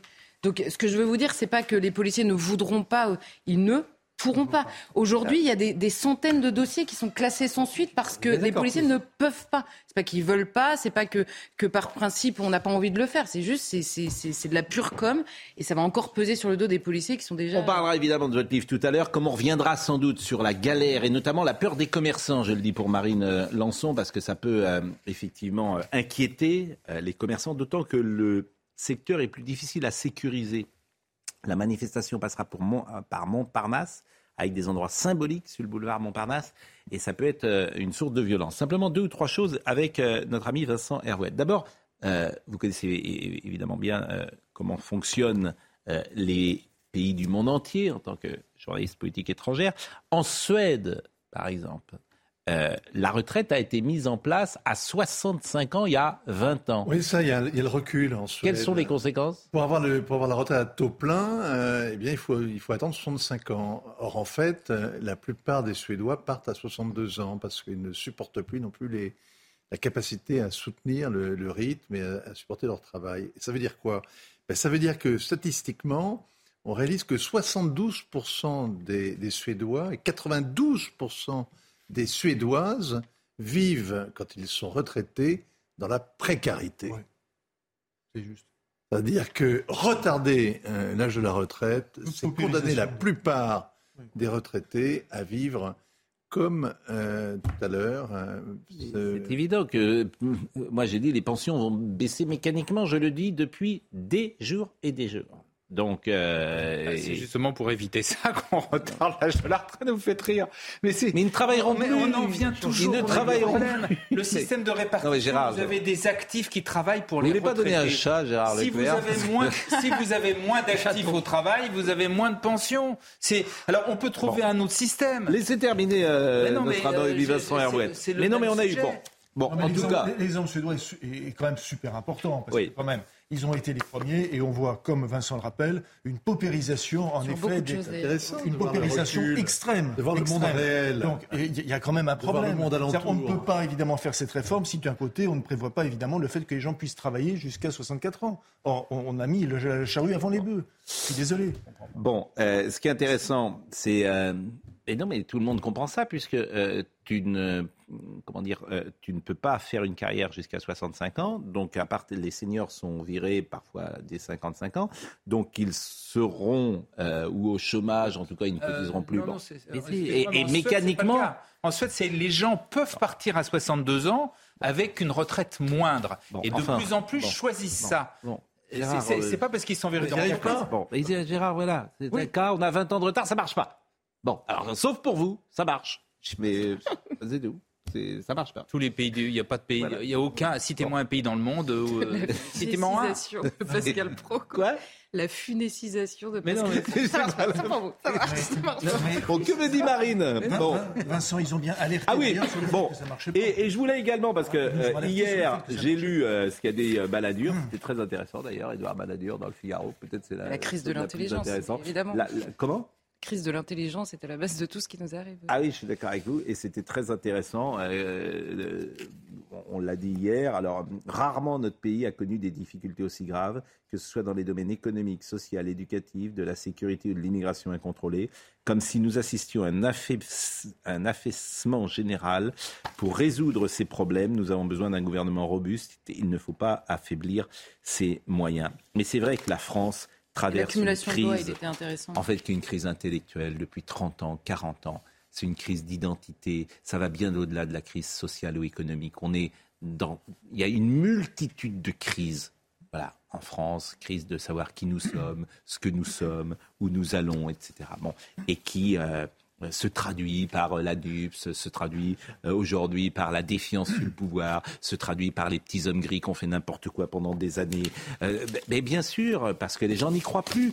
Quand quand Édouard Balladur, ce n'est pas moi qui le dis, dit l'abstention d'une importance sans précédent, est-ce qu'il y a de plus grave Les Français ne jugent plus utile de se déplacer pour voter parce qu'ils n'ont plus confiance dans ceux qu'ils doivent élire. C'est la phrase clé, Gérard les Français ne jugent plus utile de se déplacer pour voter. Pourquoi? Parce qu'en 2005, ils ont voté et qu'on leur a dit allez vous faire, euh, allez faire autre chose. Voilà, ça, ça, les crises démocratiques.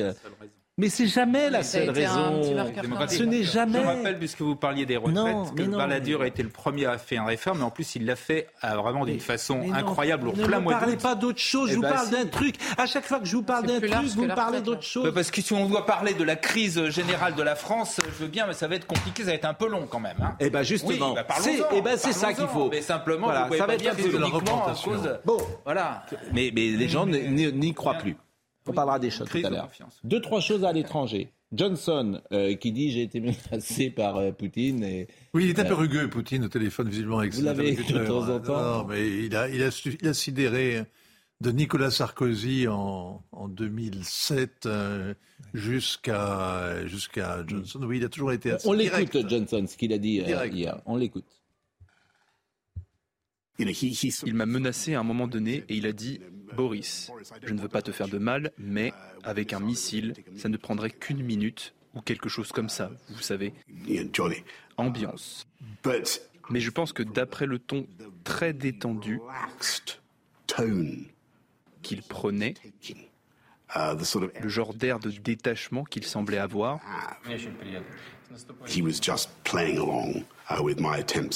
il ne faisait que jouer avec mes tentatives pour le faire négocier. Il a dit Boris, vous dites que l'Ukraine ne va pas rejoindre l'OTAN de sitôt, a-t-il dit en anglais. Qu'est-ce qui est de sitôt? Et j'ai dit Eh bien, il ne rejoindra pas l'OTAN dans un avenir prévisible, vous le savez parfaitement précise que c'est un montage. Hein, quand on voit Poutine euh, avec le téléphone, il n'est pas en train de, de lui dire Boris, je, je, le précise. Bon, euh, donc John oui, un peu rugueux, comme vous dites. Mais oui, non, Boris Johnson, euh, il bouge encore. Hein. Oui. Bon. Il compte bien revenir. Bon, l'autre chose, je voulais votre avis, c'est cet envoi d'avions en Ukraine. c'est non pour le moment pour Emmanuel Macron. Écoutez la raison qu'il a donnée hier. Par définition, rien n'est exclu que nous apprécions toujours les choses au vu de trois critères. Que euh, ce soit demandé, utile, compte tenu des délais de formation, de livraison pour l'armée ukrainienne. La deuxième critère, c'est euh, que ce ne soit pas escalatoire. C'est-à-dire que les équipements que nous livrions ne soient pas de nature à euh, toucher le sol russe, mais bien à aider à l'effort de résistance et de protection du sol ukrainien. Le troisième critère, c'est que ça ne vienne pas affaiblir la capacité de l'armée française à protéger son propre sol et nos ressortissants. Et donc, rien n'est interdit par principe, mais c'est à l'aune de ces trois critères que nous continuerons de regarder au cas par cas. Bordélisé, escalatoire. L'avantage, c'est qu'on a un gouvernement qui invente des mots. Créatif. Euh, escalatoire n'existe pas, mais c'est très révélateur parce que c'est en fait une traduction anglaise qu'il fait. Euh, de... Il aurait dû euh, employer un autre mot, mais peu importe. Oui. bon, sur le fond. Bah, sur le fond, c'est que sur le fond, c'est pipeau. Hein. Ah ben, C'est-à-dire, il n'est pas question de livrer des jets aux, aux, Ukrainiens pour l'instant. Mais c'est une façon de se démarquer à la fois de Olaf Scholz qui hier expliquait qu'il n'était pas question de, jamais livrer euh, des avions de chasse euh, aux, Allemands, de montrer que éventuellement on pourrait le faire nous Français parce qu'on en a, contrairement aux chars lourds, on en a qu'on hmm. pourrait éventuellement, on a des rafales et donc si on voulait, on pourrait. Et puis enfin. Euh, oui, c'est ça, non, c'est curieux cette façon qu'a le président systématiquement de parler des affaires parce qu'il est aux Pays-Bas, là. Mm. On va penser qu'il parle des affaires communes. Euh, ouais, euh, mm. Mais il parle de la politique intérieure, des grèves ce qui est tout à fait. il, a fait, très court là, parce qu'on lui a posé la, question. Euh, bon, il a dit je ne vais pas en parler ici. il en parle systématiquement. Dès qu'il est à l'étranger, il parle des affaires intérieures. Donc c'est, à chaque fois il fait, il fait, une prise de risque. Mm. Et puis là, il dit exactement le contraire de sa porte-parole, qui expliquait au même moment euh, sur France Info qu'il n'était pas question hmm. de jamais livrer des avions de chasse. Je vous ai raconté la petite anecdote que j'ai dit hier sur Olaf Scholz et la rotonde. Vous n'êtes pas au courant de ça? Non, non. Mais, ah, non, mais ça c'est drôle. Parce que le président a invité. C'est ça les lieux symboliques et importants qui sont sur le parcours de la manifestation. Oui, mais ça, je laisse tomber. Mais ce qui est plus drôle, c'est ce, que, ce qui est plus drôle, c'est pas ça. Je vais vous apprendre peut-être un truc. C'est que euh, Emmanuel Macron a invité Olaf Scholz dans ce restaurant qui s'appelle la Rotonde. Et les conseillers de la Scholz ont dit pourquoi il l'invite à Retonde? Et Retonde, comme chacun sait, et le fameux wagon où a été signé euh, ah l'armistice de 1918 et Hitler s'est vengé en faisant l'armistice de 40 à Retonde, dans la forêt de Retonde, etc. Et euh, les conseillers ont dit très étrange, une invite à Breton. Magnifique. donc, Au wagon bar. donc, voilà. Bon, c'est évidemment tout à fait anecdotique. Euh, dans l'actu, bah, on parlera évidemment des petits chats. Écoutons ce qu'a dit, dit, Biden quand même. Biden, euh, alors lui, c'est assez euh, lapidaire. la question est posée et il répond clairement. Monsieur le Président, est-ce que les États-Unis vont fournir des F-16 à l'Ukraine? Non. C'est bien, parce que c'est pas en même temps, c'est non. Non, voilà. Oui, mais c'est non today, c'est ou du moins hier, parce qu'en réalité, son conseiller adjoint à la sécurité mm. intérieure, Son Finner, a dit exactement le contraire. Il a dit on va voir, on va l'étudier sérieusement. Et puis Lockheed Martins a mis en, a, relancé. Qui est Lockheed Martins C'est le grand fabricant de F-16. D'accord. Et donc, vous parlez de ça comme si. Euh, bah, enfin, je, je, je ne connais pas ce nom-là forcément, mais bon. pas de marchand de canons aujourd'hui dans, dans, le monde. Lockheed Martin. Lockheed Martin a relancé ses lignes de fabrication de production de F-16. Votre univers. Euh, pour se tenir prêt quand même. Bon, évidemment, euh, l'actualité ce matin, c'est la grève. Euh, les commerçants, je voulais qu'on voit le sujet sur euh, les commerçants. On sera peut-être en direct de Marseille également tout à l'heure. Les commerçants ont un peu peur. On les comprend à moins. Geoffrey Defebvre vous montre les commerçants, notamment à Paris.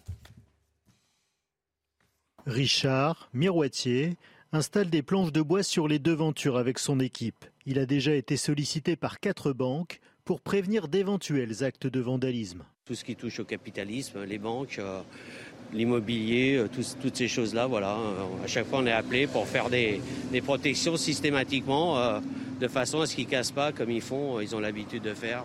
À mi-parcours, certains commerçants ont décidé de fermer boutique, quitte à perdre leur chiffre d'affaires journalier. La police vous dit de fermer, donc on ferme. Hein. Les chiffres d'affaires, il est moins, c'est 1000 euros. C'est un manque à gagner, quoi, c'est clair. Ce libraire est installé ici depuis 35 ans. Lui sera ouvert, mais anticipe de potentiels débordements. Très simplement, on est quand même attentif, c'est-à-dire qu'on a une vitrine, on y a des livres, et lorsqu'on voit effectivement qu'il y a des échauffourées, que ça commence à taper un petit peu plus en amont, alors à ce moment-là, on a un rideau à l'ancienne qu'on baisse à la main avec un énorme, une énorme manivelle, et là on fait ça en quelques minutes. Pour sécuriser la manifestation, 4000 policiers et gendarmes seront déployés à Paris, 11 000 dans tout le pays. Voilà ce qu'on pouvait dire euh, sur euh, ces dangers de la manifestation. Euh, Claude Beata est venu avec nous ce matin pour parler de la folie des chats et ça nous intéressait beaucoup après ce qui s'était passé à la SNCF la semaine passée.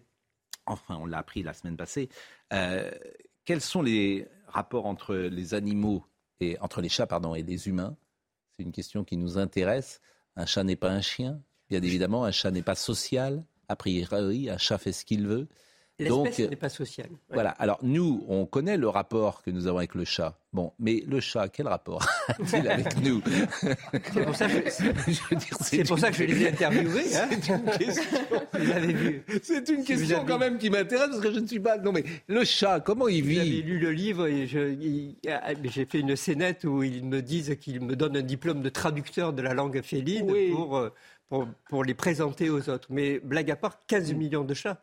15 millions de chats en France, hein, c'est de très loin maintenant par rapport aux chiens. Mm. C'est deux fois plus que de chiens, mm. à la fois parce qu'il y a une société qui, même si elle est violente, est aussi une société, par exemple avec des RTT, qui fait que les gens peuvent partir deux jours, deux jours et demi en week-end. Vous laissez pas un chien, vous pouvez laisser un chat. Même plus que ça, on peut le laisser huit jours par un chat. C'est un animal pratique, si on peut dire. Et en même temps, c'est aussi un animal qui correspond à des valeurs de cocooning, de respect du corps, hein, notamment en ce moment, ça c'est quelque chose de très très fort. Les chiens sont différents des chiens. Mm. Ils nous obligent à réfléchir pour être en, harmonie avec eux. C'est pas automatique. Vous avez un chien, moi j'ai des chiens et des chats évidemment. Mais un chien c'est un peu plus facile. Vous l'appelez, il vient, mm. il vous appelle, vous y allez. Mais un, chat, il peut vraiment, euh, il faut parfois réfléchir à qu'est-ce qui, qu'est-ce qui va lui faire plaisir, surtout qu'est-ce qui ne va pas lui faire plaisir. Par exemple, la grande erreur euh, des humains avec les chats, ça a été de les, punir. Hein. On a puni les chevaux, on a puni les enfants, on a puni les chiens, et on arrivait à peu près à les éduquer comme ça, même si, si ça peut faire des catastrophes. Vous punissez un chat, vous n'en obtiendrez rien.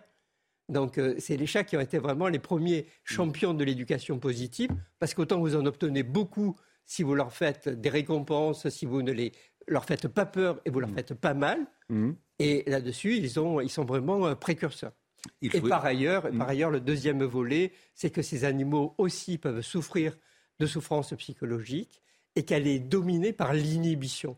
C'est-à-dire que quand ils vont mal, ils ne font rien.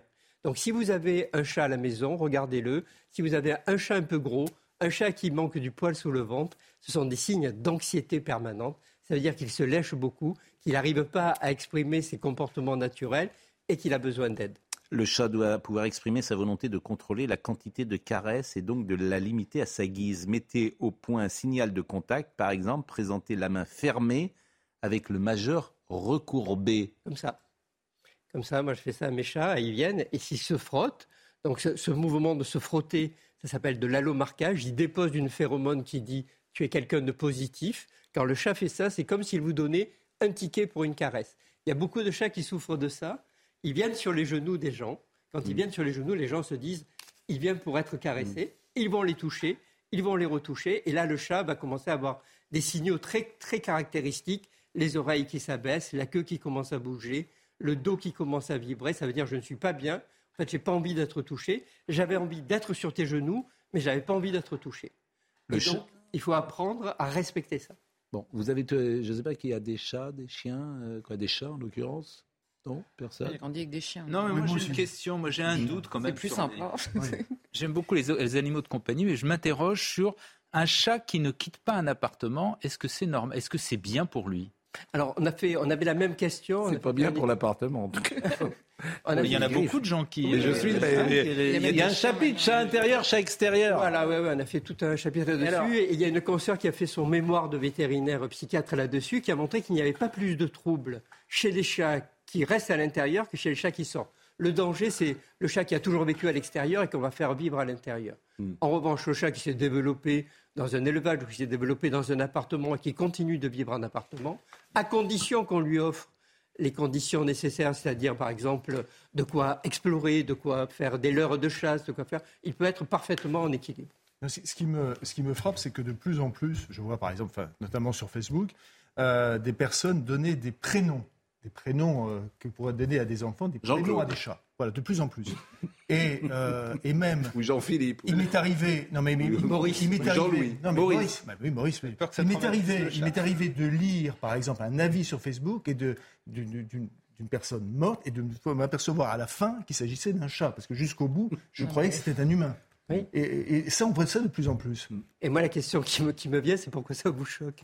Moi, ça me choque moi, je suis de la même, moi, je suis de la vieille époque, c'est-à-dire l'époque de Leibniz, qui pensait que la différence entre l'homme et l'animal, c'est que l'homme perçoit qu'il perçoit, alors que l'animal perçoit. Bah, alors, en plus, actuellement, euh, toutes les... Pardon d'introduire un peu un élément... Non, non, mais toutes les études, euh, et notamment les équipes de Vienne ou de Budapest, montrent que l'animal sait qu'il sait.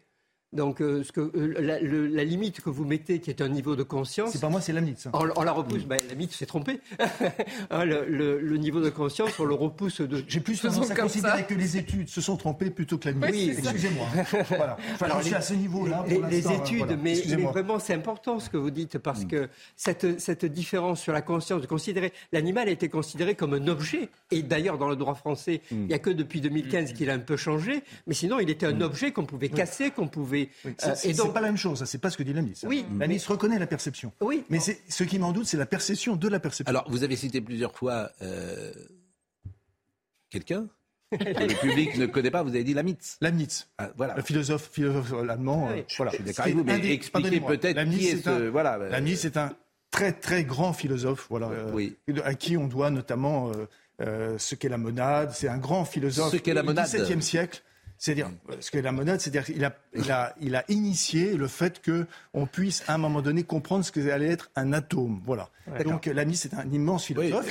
J'entends bien, mais bon, le public ne connaissait n'a pas. Pardonnez-moi, entre Descartes et Kant, pour aller rapidement. Voilà. Ceux-là sont plus connus que votre ami oui, L'ami, c'est un des plus grands philosophes. De philosophe, de philosophe à philosophe, je vous engage à lire Baptiste Morisot, je vous engage à lire Vincent Després, qui sont des philosophes actuels de l'animal, Elisabeth de Fontenay. Elisabeth de Fontenay, je connais bien pour avoir été en Il n'a rien à voir avec Geneviève de Fontenay, je précise pour notre... Euh, un coup de chapeau, Elisabeth de Fontenay, pardonnez-moi. Elisabeth de Fontenay qui a... Burger, enfin, il y, a, des tas de philosophes actuels de l'animal qui reconnaissent cette capacité de savoir que... Vous savez que les gens, moi j'ai beaucoup de témoignages, les gens maintenant euh, regardent l'heure des pros avec un, avec un crayon et ils notent, ils prennent des notes.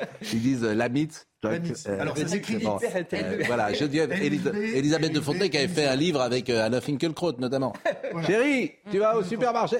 Bon, quoi, c'est pas au supermarché, peut-être qu'on va trouver des livres comme cela. De, son prénom, Lamite Elisabeth de Fontenay est quelqu'un, en effet, de, remarquable, qui a initié, en tout cas, l'opium à l'idée de la souffrance animale et qui en a même convaincu Alain Finkielkraut. Et qui a participé à la déconstruction du propre de l'homme, ce fameux propre de l'homme. Oui, mais alors de, déconstruction à déconstruction, moi je hmm. préfère plutôt la construction que la déconstruction. D'accord. Alors, chat, Chat et féminisme. Le chat est iconique de notre époque, écrivez-vous, parce qu'il est porteur de valeurs féminines et que nos sociétés modernes sont en train de les adopter. De mon adolescence à maintenant, j'aurais vu le monde, en tout cas occidental, vivre une transition qu'il fait passer d'une structure qui pourrait se qualifier de canine, masculine, hiérarchique et verticale, dont les valeurs affichées étaient la virilité, voire l'agressivité et la puissance, à une structure féminine, collaborative et horizontale, aux valeurs centrées sur la qualité de vie, sur l'attention portée au territoire et aux relations, ce qui se rapproche d'une conception féline. Tout chat pour chat. Je pense. Euh, je... non, la mythe, lisez le moins parce que franchement, ça vous. Je pense vraiment. je pense que quand et je pense que quand la politique. Oui, non, mais c'est rigolo quand de la dire politique s'imprégnera de ça, on aura, on aura des décisions différentes aussi. C'est-à-dire que quand des décisions plus centrées sur la qualité de vie, des, décisions qui vont pas aller euh, peut-être moins brutales, etc. Vous faites référence à la position du gouvernement sur la corrida, sur la chasse? je, je je parle pas de ça.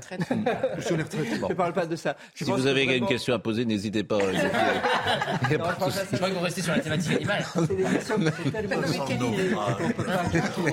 J'ai jamais assisté. J'ai jamais assisté. ils s'appellent comment vos chats? Pardon? Ils s'appellent comment vos chats? Et alors, ils ont tous des, noms de, soit de films, soit de bandes dessinées. Donc, on a Solo et Flora, mais On n'a pas, de, pas de nom, comme disait. Vous avez dit de film Ah non, moi je leur donne pas de nom chrétien, me disait. De dessin animé. Pour dire ah qu'elle donnait pas de prénom. Oui, c'est joli. je leur donne pas de nom chrétien. Ah, euh, Mais, solo Solo, commande solo. Oui. Avec ah, des étoiles. solo, la garde d'étoiles. Et puis l'autre, c'est Flora. Flora. Voilà. Bon. Et alors les chiens, ils s'appellent comment? Les chiens, les chiens, ils s'appellent Tetris ouais. et Jedi. Ah oui, donc vous êtes très, vous, la. Ah, c'est Jedi, parce que la guerre, c'est un fox terrier qui est un véritable guerrier. Hein. Bien sûr. Vous avez des chats, des chiens euh, Non, pas du tout. Vous chassez à court Ni poisson rouge, ni tortue. Le, week-end, vous chassez à court, maintenant dit. Non, pas du tout. Sur vos terres. Le week-end, le week-end, non, non, non, non. Sur vos terres. Non, moi, je. Oui. Non. Les chevaux, je dit, ça sent un peu le naufrage, parce que ça rappelle la romantique où on mm. pouvait faire euh, élire, un, désigner un cheval sénateur. Bien, bien sûr, mais c'était Alexandre qui avait fait euh, élire son cheval, qui s'appelait Bucéphale, non, C'était Caligula. Caligula. Caligula. Qui en avait fait un sénateur. Il aimait beaucoup les chats aussi, Caligula. Exactement. Bon. Et euh... Hitler adorait les animaux. Hitler adorait les chiens. Et il était végétarien, oui. Comment? Je dis, Hitler était végétarien. On, peut, difficilement finir là-dessus. On pouvait, bon, on pouvait Non, non, mais attendez, là, les, plaisanteries, on peut plaisanter surtout, mais peut-être pas euh, Excusez-moi, personne. On peut difficilement finir là-dessus sur le fait de dire que les animaux, euh, ça représente Hitler ou quoi que ce soit. Ah c'est un foyer sur deux qui a un animal de compagnie. Bien, évidemment. Pour qui c'est un membre de la famille. Audrey Berthaud. C'est la place. Et pour qui c'est quelqu'un d'important. Oui. C'est le succès incroyable. Bien sûr. Mais attendez, votre livre, euh, il marche bien, votre livre. La folie des chats de Monsieur Claude Beata. Et c'est Boris Cyrulnik. Il a des chats, Boris Je pense qu'il marche bien. Il marche bien parce qu'il montre que on vit bien avec les chats quand on les respecte et qu'on peut vivre en harmonie. le titre. Bah, exactement. La folie des chats. Et puis moi j'aime beaucoup ce petit chat. Le petit chat est mort. Dommage, mais quoi, nous sommes tous mortels. Euh, Audrey Berthaud. Un cortège de mariage dégénère à Épinay-sur-Seine en Seine-Saint-Denis. Le maire de la ville a refusé de le célébrer, justifiant sa décision par les multiples désordres provoqués par le cortège. Vous voyez, il y a eu euh, des rodéos urbains, des tirs de pétards et également euh, l'agression d'un automobiliste qui a été roué de coups et transporté à l'hôpital. La délinquance en France, la quasi-totalité des crimes et délits ont augmenté en 2022, notamment euh, les violences intrafamiliales et sexuelles. Ce sont euh, les chiffres euh, du ministère de l'Intérieur. Les coups et blessures volontaires et les escroqueries ont également augmenté. Oui, non, parce que je reçois un message, mais honnêtement, je ne connaissais pas votre. Euh... Bon, mais parce que vous l'avez mal prononcé. Ah c'est Leibniz, qui, est, qui est contemporain de Voltaire, nous sommes d'accord. Ah oui, c'est Leibniz. Bah, moi, j'ai toujours dit Leibniz. Pardonnez-moi, alors je me disais, mais qui est ce Leibniz Non, mais, bah, écoutez, je, c'est pour ça que j'ai un peu tout à l'heure, je vous ai taquiné. En effet, vous avez raison de, de bah, L-E-I-B. Euh, ça ne dit pas Leibniz. C'est là, ben oui. Ben oui, mais lui, il a dit Leibniz alors, euh, qui la, la, la, voilà. Je, bon, je non, non, mais vous l'avez très mal voulu. Ça se trouve, vous l'avez même pas lu. et vous l'avez pas. Franchement, là, vous m'avez, là, vous m'avez. Vous, vous voulez, que je vous parle des nouveaux essais sur l'entendement humain avec, avec ses relations avec l'eau L-E-I. Mais allô, c'est quoi ce bordel C'est un homme qui sur le nez pour qu'on puisse mettre des lunettes. Exactement, c'est tout à fait. vous avez parfaitement raison. Est-ce que Michael Decaze est avec nous en direct de Nantes? Michael Chailloux Pardonnez, moi euh, c'est Jean-Michel Decaze et Michael Chailloux. Pardonnez-moi. Est-ce que, euh, Michael, vous êtes où? Alors on est devant euh, le château des Ducs de Bretagne euh, ici à Nantes sur cette place qui s'appelle le Miroir d'eau euh, Pascal.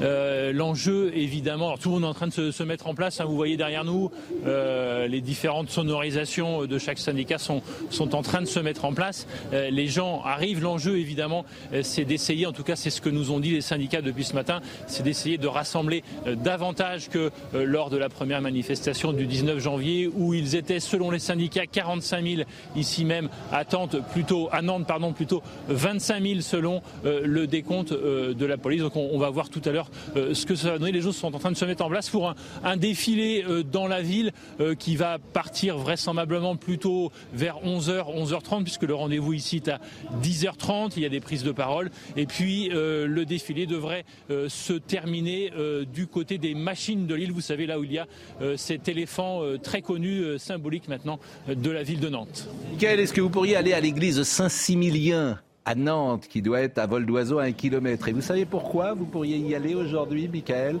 Parce qu'il y a 64 ans de cela, c'était le 31 janvier 1959, en l'église de Saint-Similien, eh bien mes parents se mariaient. Donc, 64 ans de mariage. On peut leur euh, faire un petit coucou. Vous vous rendez compte? 64 ans de mariage. Merci, Michael. Merci euh, beaucoup. Euh, je, je... Amaury Bucco était avec nous hier sur ces jeunes qui ont agressé le barbier. Je lui avais demandé de me tenir au courant s'il avait une information. Le majeur passe en comparution immédiate cet après-midi. Donc les deux autres, je ne sais pas euh, ce qu'il en est, euh, les, qui étaient mineurs. Mais le majeur passe en comparution. Vous savez, c'est ces gens qui ont agressé un barbier. On en a parlé hier. Euh, Marine Lançon est de retour. Alors, elle a eu très très peur.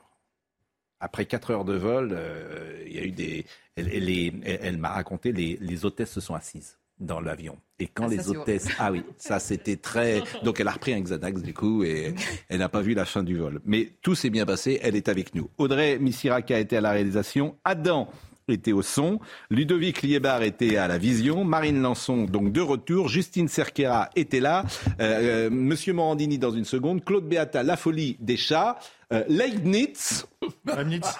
à lire, à lire, si vous voulez quelque oui, chose. Oui, non, j'ai terminé. non, c'est fini. Lisez, lisez, Nouveaux essais sur l'entendement humain, qui voilà. sa controverse avec Locke. Leibniz, bien évidemment, que chacun aura reconnu, bien évidemment, ce célèbre philosophe euh, contemporain de Voltaire. Mais tout le monde connaît Leibniz. Il disait le nez, c'est fait pour les lunettes. Donc c'est dire s'il a dit des choses intéressantes. bon, vraiment, c'était. Euh, on, est, on est content de l'avoir, lui. Euh, comment? Quelle émission bah À demain À ce soir, à ce soir, à ce soir, à ce soir. À ce soir. Gefühl.